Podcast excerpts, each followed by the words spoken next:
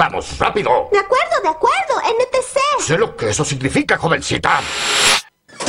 A ver, a ver, ¿qué pasó? Un poco de noticias al aire de Crash, como bueno, cada miércoles. Cosas que pasaron la semana y bueno, algún que otro. No son todas buenas noticias. Google Argentina perdió el dominio con un joven. Esto bueno pasó la semana pasada, luego de que muchos usuarios reportaron que la página www.google.com.ar no funcionaba. Todos se enteraron que un argentino supo que el dominio de la empresa se vencía y lo compró por automáticamente, automáticamente, por la módica suma de 540 pesos. Sí, 540 pesos.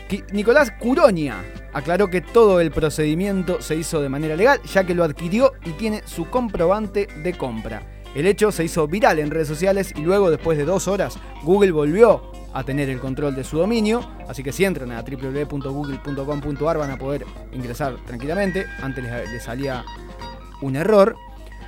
Y, igualmente sigue perteneciendo a, a Nicolás.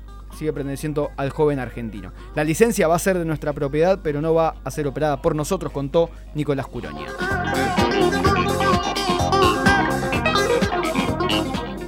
Detuvieron a dos bioquímicas que vendían certificados falsos de coronavirus. Sucedió en la provincia de Córdoba, donde estas dos personas fueron detenidas por entregar falsos certificados con resultados negativos de, de COVID-19. Según la investigación dada a conocer por el Ministerio Público Fiscal Cordobés, vendían esos certificados a un valor que osciló entre los 6 mil pesos y 11 mil pesos por persona. Nicky Nicole se presentó en el programa de Jimmy Fallon.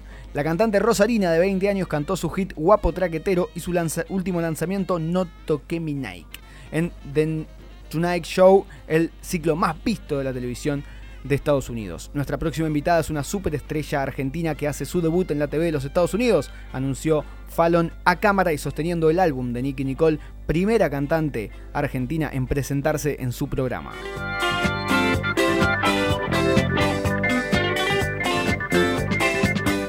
Y bueno, acá esta noticia no está tan buena, que es avispones asiáticos asesinos podrían reaparecer en Estados Unidos esta primavera, alertan los expertos.